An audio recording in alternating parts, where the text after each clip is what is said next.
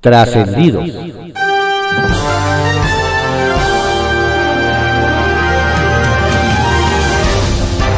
Continuamos con la audiosíntesis informativa de Adrián Ojeda Román, correspondiente a hoy, viernes 24 de septiembre de 2021. Demos lectura a algunos trascendidos que se publican en periódicos de circulación nacional. Templo Mayor, por Fray Bartolomé, que se publica en el periódico Reforma. Si hoy llegaran los aliens a México, sería bien difícil explicarles que en este país se libera en caliente al narco Ovidio Guzmán y en cambio se busca encarcelar a 31 científicos y académicos no más por capricho. Y más cuando ya dos jueces han desechado la denuncia de la Fiscalía General de la República por improcedente. Pero Alejandro Gersmanero está empeñado en desquitarse de un gremio en el que nunca fue aceptado, como lo es el de los investigadores. No hay que olvidar que durante 11 años intentó entrar al Sistema Nacional de Investigadores y solo lo logró de la mano de la 4T. El colmo es que la titular es un decir, de las políticas científicas del país, María Elena Álvarez Bulla, fue quien presentó la denuncia contra esos científicos y hoy, con la ligereza del hidrógeno, dice que ni estaba enterada. Mal están las cosas en un país cuando para los delincuentes hay abrazos y para los científicos hay porrazos. Ahora que Rogelio Ramírez de la O ya está metido de lleno en poner orden a las finanzas nacionales, tal vez podría echarle ojo a lo que está pasando en el ISTE. Resulta que la institución arrastra mega, un megadeudo millonario con sus proveedores. Lo raro es que el retraso en los pagos no es por falta de recursos, porque dinero hay en caja y de sobra. El asunto, según dicen, es porque alguien está reteniendo esos recursos por alguna inconfesable razón. Tan es así que el propio director del instituto, Luis Antonio Ramírez Pineda, ha ordenado pagar las deudas, pero no le han hecho caso. En tanto, las empresas proveedoras sí tienen que seguir pagando nóminas a sus acreedores y por supuesto sus respectivos impuestos. Lo más grave del asunto es que quienes están en riesgo son los derechohabientes, pues en una de esas se podrían quedar sin servicios o suministros de un día a otro. Sería bueno saber quién en el ISTE se está pasando de listo. Mañana acaba la Feria Aeroespacial México 2021 y todo indica que no alcanzó a despegar el vuelo. Cosa de recordar que durante más de un año se hicieron preparativos para que se llevara a cabo en Querétaro. Pero allá saben quién se le antojó que mejor se hiciera en el aeropuerto de Santa Lucía.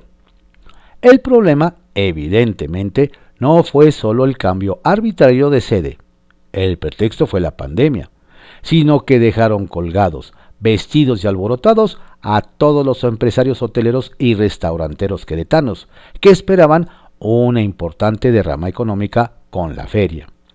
Y no solo ellos fueron afectados, varias empresas cancelaron su participación, lo que propició que se redujera drásticamente el número de stands, lo que en nada ayuda al clima de negocios que se busca propiciar.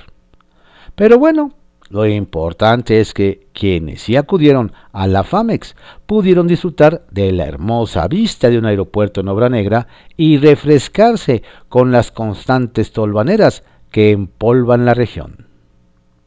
Circuito Interior, que se publica en el periódico Reforma. En la extraña, por decirlo menos, aventura de Alejandro Gertz en contra de 31 científicos, por lo menos la jefa de gobierno ya advirtió que si sabe contar, no cuente con ella. Cuentan que Claudia Sheinbaum dejó clara su distancia del fiscal general de la República, primero ante el rector de la UNAM, Enrique Graue, y ha mantenido su postura cada que alguien le pregunta. A reserva de investigar los recursos, la capitalina considera un exceso que la Fiscalía General de la República plantee una acusación por delincuencia organizada. Y hablando de exageraciones, Resulta que la Fiscalía Capitalina abrió y mantiene una investigación contra las dos personas que arrojaron pintura blanca a la estatua de Fidel Castro y el Che Guevara en la tabacalera. La acusación es por daño a la propiedad y doloso.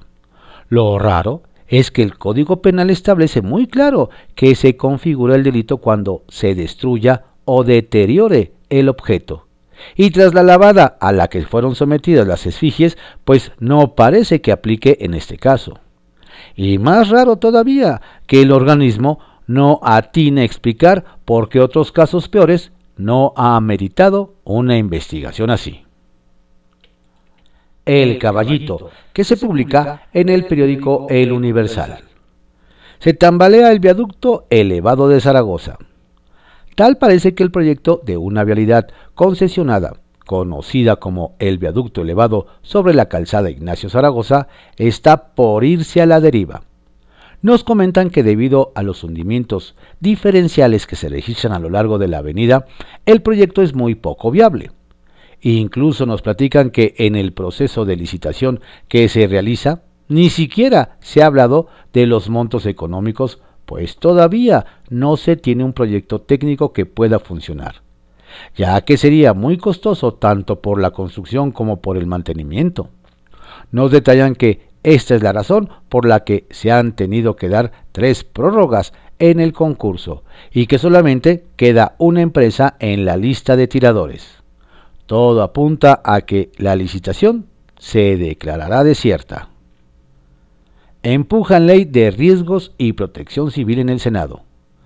No señalan que la presidenta de la mesa directiva del Senado de la República, Olga Sánchez Cordero, se puso las pilas y turnó a la Comisión de Seguridad Pública de la Cámara Alta el exhorto que envió el Congreso Capitalino para acelerar la aprobación de la Ley General de Gestión Integral de Registro y Protección Civil, que busca contar con un marco jurídico y mecanismos presupuestarios para dar atención eficaz y coordinada ante desastres naturales o sismos que nos recuerdan son frecuentes en la zona metropolitana del Valle de México. Lactancia materna a rango constitucional.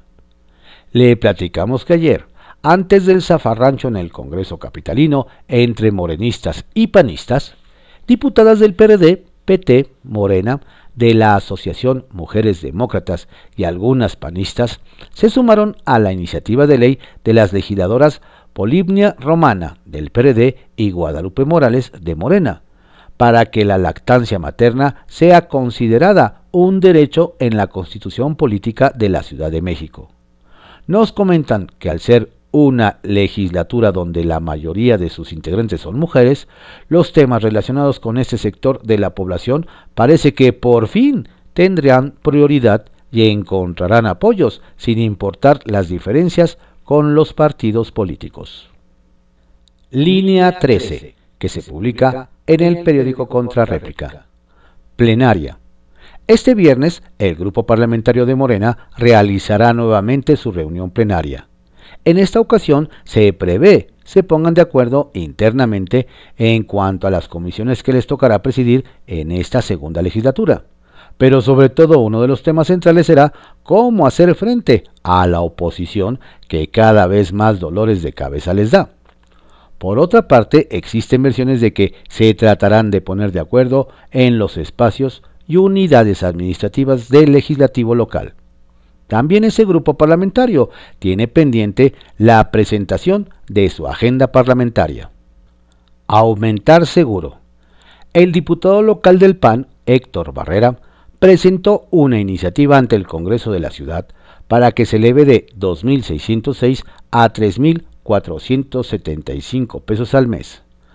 Además, solicitó que en la Ciudad de México se lleven a cabo más ferias de empleo para que más personas desempleadas puedan colocarse en un nuevo trabajo. La propuesta pretende reformar el artículo 9 de la Ley de Protección y Fomento al Empleo de la Ciudad de México. Barrera considera que se llevan a cabo al menos 12 ferias de empleo cada año y en la capital del país. Eliminar pruebas en animales.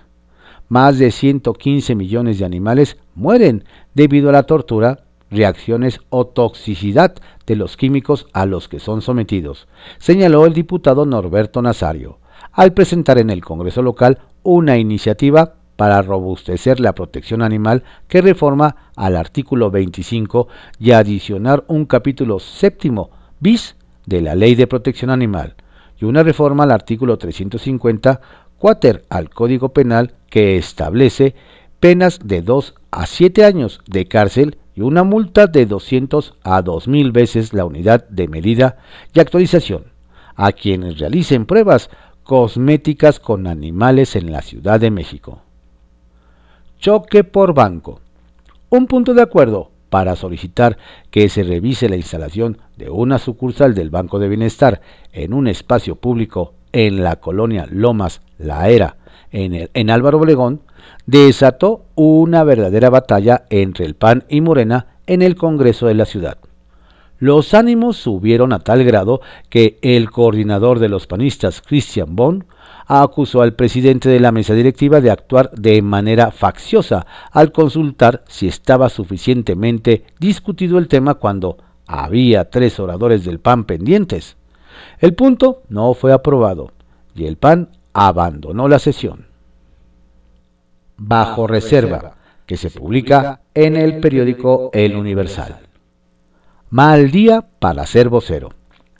Ayer el senador César Cravioto fue nombrado nuevo vocero de la bancada de Morena en la Cámara Alta.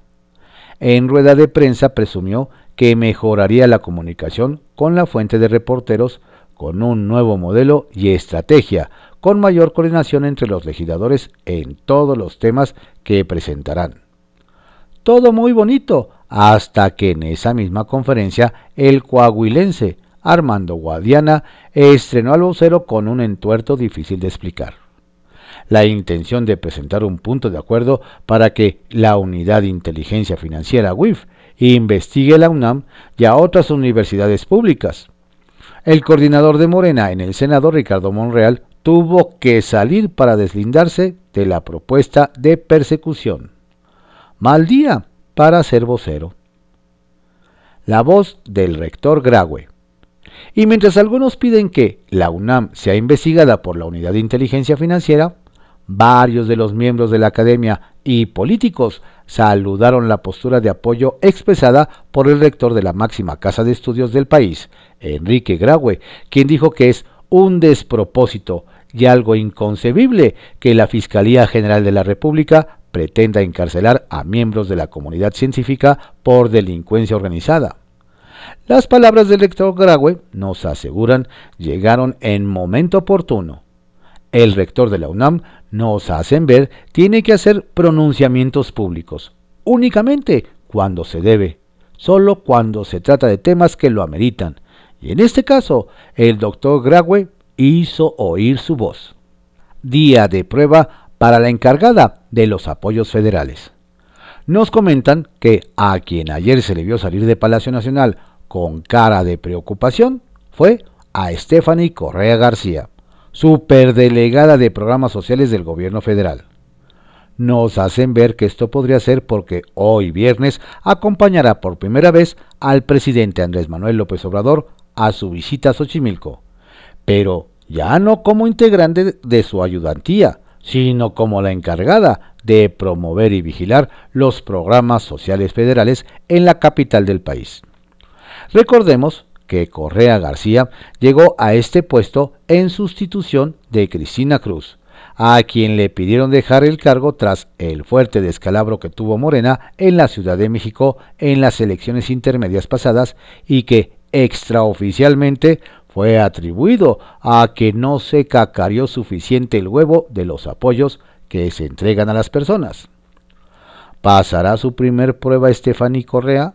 ¿Estará rezando porque nadie se le acerque al mandatario para decir que no le han dado una beca o que no ha llegado su apoyo de la tercera edad?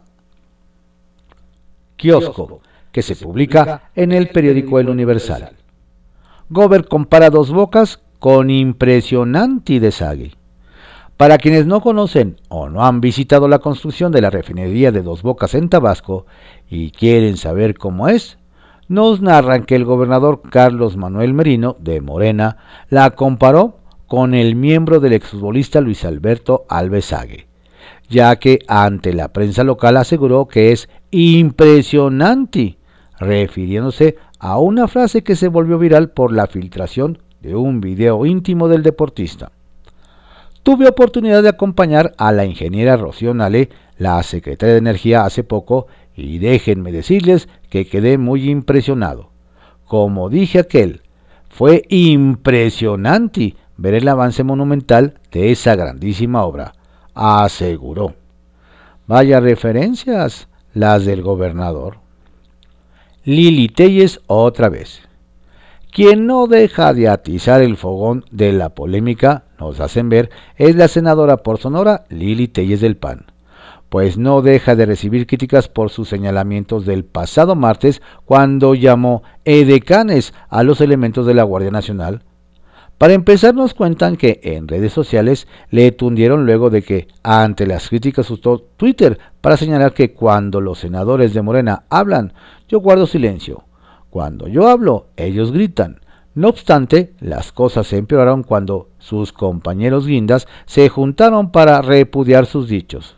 Al final, entre tantos dimes y diretes, salió raspada la diputada federal Margarita Zavala, cuando sin tener vela en el entierro, cibernautas compararon las posturas de ella con las de Telles. ¿Qué tal? Casados con el poder. Quien está que no la calientan en sol, nos dicen, es Gabriela Roque, del Partido Verde, presidenta municipal electa de Altamirano, Chiapas pues conforme se acerca su toma de protesta, cuando recibe el cargo de manos de su esposo, el actual edil Roberto Pinto, también del Partido Verde, las inconformidades en contra de ambos seguirán en aumento. Muestra de ello, nos dicen, fue la quema de la alcaldía la noche del grito de independencia por parte de ciudadanos que, que acusan ya que con el nuevo gobierno acumularán cuatro administraciones al mando. En ese sentido nos refieren sus conocidos ya llamaron a la pareja a poner sus barbas a remojar y tomar en cuenta lo ocurrido en Panteló, donde las comunidades de plano echaron a los periodistas Delia Velasco y Raquel Trujillo, también esposos, amantes del poder. Un gobierno de adorno. También desde Chiapas, pero en el municipio de San Cristóbal de las Casas, nos narran que a quien le urge dejar su encargo es a la alcaldesa Jerónima Toledo, de Morena, pues los problemas y la desaprobación ya llegaron al cuello debido a que la crisis financiera que enfrenta el ayuntamiento ha puesto en la cuerda floja el pago de los aguinaldos retroactivos de algunos funcionarios, pero además no hay dinero para obras de bacheo lo que ha generado que la ciudadanía, con ayuda de los transportistas, hayan tenido que ponerse en acción e invertir sus propios recursos para cerrar los cráteres que están en varias partes de ese pueblo mágico. Vaya despedida. Confidencial, que se publica en el periódico El Financiero. PRI abandona al PAN en San Lázaro. En el seno mismo de la Junta de Coordinación Política de la Cámara de Diputados, el PRI abandonó al PAN en su alianza legislativa, en aras de su lucha por el poder interno en San Lázaro al hacerse de las comisiones de vigilancia de la Auditoría Superior de la Federación y la de Gobernación. Al votar el reparto de presidencias de las comisiones, el panismo se abstuvo y MC votó en contra, con duros reclamos a los panistas por su silencio. Acción Nacional perdió la Comisión de Hacienda a cambio del Comité de Administración. El PRD también se fue feliz con dos comisiones y votó a favor, junto con Morena, PRI, PT y Partido Verde. Va de nuevo Cente por más poder. El exsecretario general de la sección 22 de la CENTE en Oaxaca, el reelecto diputado federal oaxaqueño de Morena, Asael Santiago Chepi, va con todo otra vez, nos dicen, por la presidencia de la Comisión de Educación en la Cámara de Diputados. Si bien el diputado y maestro de nivel primaria cuenta con el apoyo de varios de sus compañeros de lucha, nos cuentan también que el tema de la paridad le complica el camino, pues hay al menos dos mujeres que la quieren y que insisten en que si en la pasada legislatura la presidió el morenista Adela Piña, también de la CENTE, deben mantener una mujer. También se apuntó el guanajuatense Emanuel Reyes Carmona. Goya. El senador Ricardo Monreal no niega la cruz de su parroquia, Puma de corazón, y se ha solidarizado con la UNAM y con la comunidad científica ante el proceso judicial que se le sigue a un grupo de académicos investigadores, por lo que al considerar como un despropósito el caso, el legislador zacatecano señaló que a las universidades no se les persigue, sino se les fortalece académicos de la institución educativa considerada entre las más grandes de Latinoamérica. El coordinador de la mayoría legislativa sostuvo que confía en el Poder Judicial y que espera que todo se aclare rápido para evitar mayor polarización, por lo que pidió a los órganos jurisdiccionales que procedan con moderación y revisen el caso cuidadosamente. Llegan de nuevo a señas obscenas. El duro intercambio de gritos acusaciones y descalificaciones entre panistas y petistas en el salón de sesiones de los diputados, llegó de nuevo hasta las señas obscenas. Otra vez, Gerardo Fernández Noroña cayó en la provocación y se enganchó en la guerra de las diputadas panistas. Ante los gritos de hipócrita de la diputada azul, Ania Gómez, el petista le reprochó desde la tribuna me grita hipócrita alguien que me hacía así, señala con el dedo medio de, la, de su mano, en la legislatura pasada. Ah, pero que no le responda uno a esa compañera, porque entonces eres misógino, se quejó el legislador de Iztapalapa. ¿Somos pares hombres y mujeres como diputados? Entonces aguanten. Se encamina el verde a Comisión de Hacienda. Ahora en poder del Partido Verde, Morena y los verdes se encaminan en San Lázaro al abogado Luis Armando Melgar Bravo, expresidente de Banca de Gobierno de Banco Azteca, como presidente de la Comisión de Hacienda de la Cámara de Diputados. Nos revelan que es la carta del verde y de Morena. Argumentan que el ex senador chapaneco presidió la Comisión de Productividad y fue secretario de la Comisión de Hacienda en el Senado secretario de la Comisión de Gobernación e integrante de las comisiones de Turismo, Defensa Nacional, Comercio y Fomento Industrial y de Fomento de Competitividad. El estilo de la maestra. Quien se cuida mucho de las cámaras es la titular de Educación Delfina Gómez, tanto que hasta optó por cubrir de negro las ventanillas de su auto para no ser captada.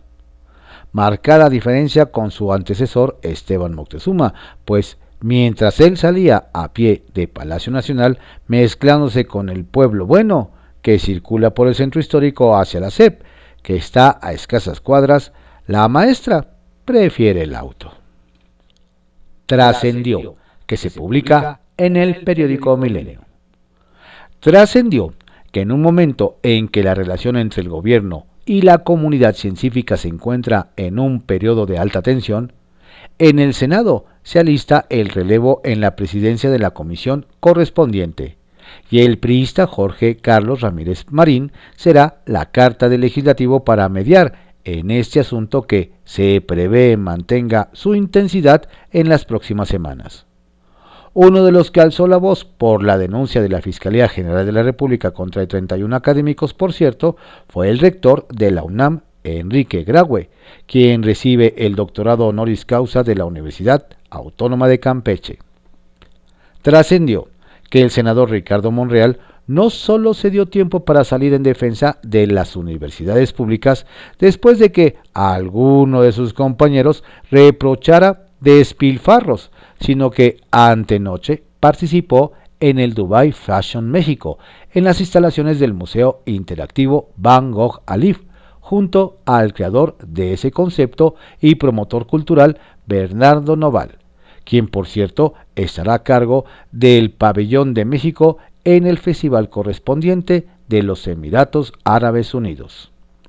Trascendió que Armando Hernández Cruz, integrante de la Comisión de Selección de la Comisión de Participación Ciudadana del Sistema Nacional Anticorrupción, descarta mano negra y asegura que el motivo para proponer dejar desierto el procedimiento derivado de, de, lo contenido en la convocatoria para integrar el comité, que en la base octava párrafo quinto señala que pasará a la etapa de entrevistas 25% de los candidatos con mejor evaluación, situación que no sucedió, ya que la mayoría de los integrantes de ese órgano determinó que únicamente se entrevistará a 16% de los aspirantes con mejor evaluación. Anotado. Pepe Grillo, que se publica en el periódico La Crónica. La cacería de brujas. ¿El senador de Morena, Guadiana Tijerina, tiene mando sobre la UIF?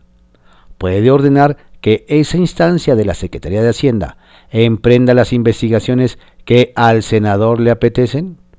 La respuesta es no, y mucho menos tratándose de investigar a varias de las instituciones educativas de mayor prestigio en el país, en las que, por cierto, no se formó el empresario del carbón.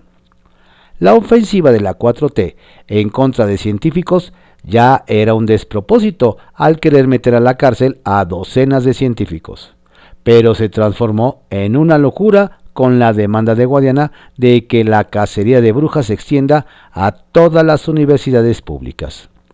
Su exigencia no tiene el respaldo de la bancada de Morena en el Senado y ya fue rechazado incluso por Santiago Nieto.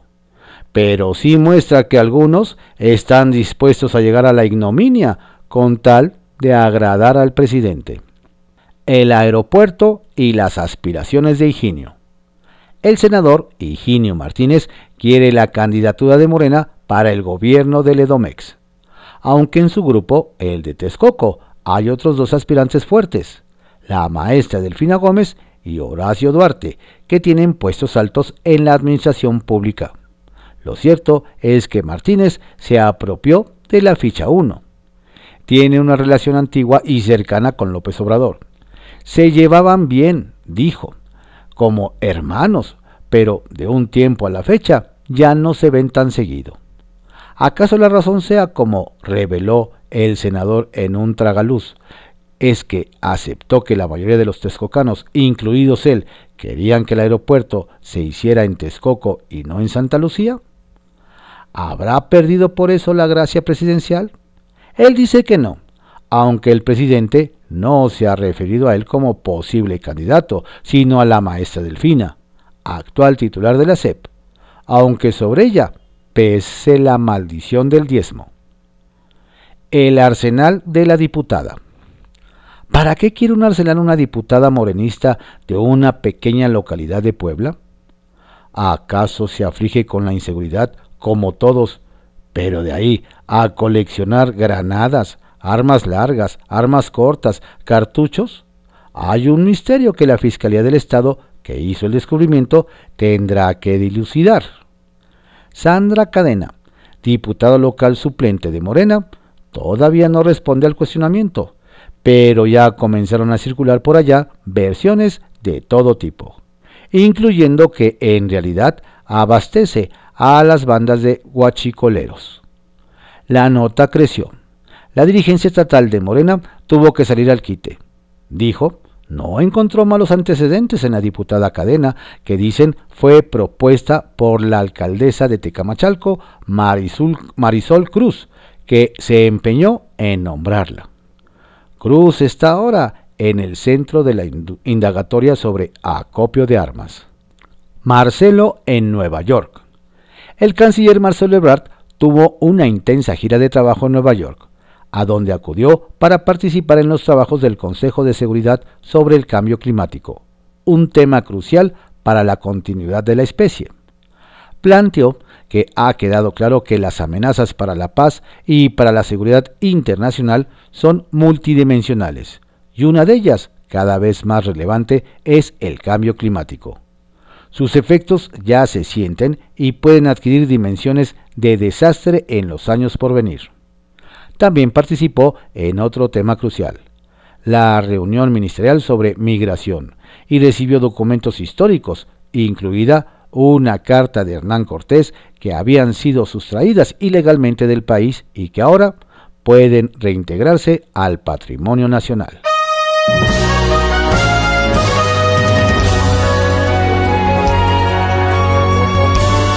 Estos fueron algunos trascendidos que se publican en periódicos de circulación nacional en la audiosíntesis informativa de Adrián Ojeda Román, correspondiente a hoy viernes 24 de septiembre de 2021. Tenga usted un excelente fin de semana. Cuídese mucho, no baje la guardia. La pandemia sigue.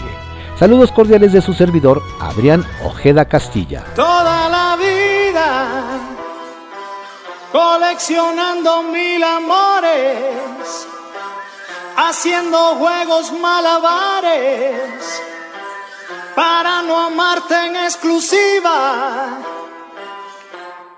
Toda la vida poniendo trampas al orgullo, tantas historias como estrellas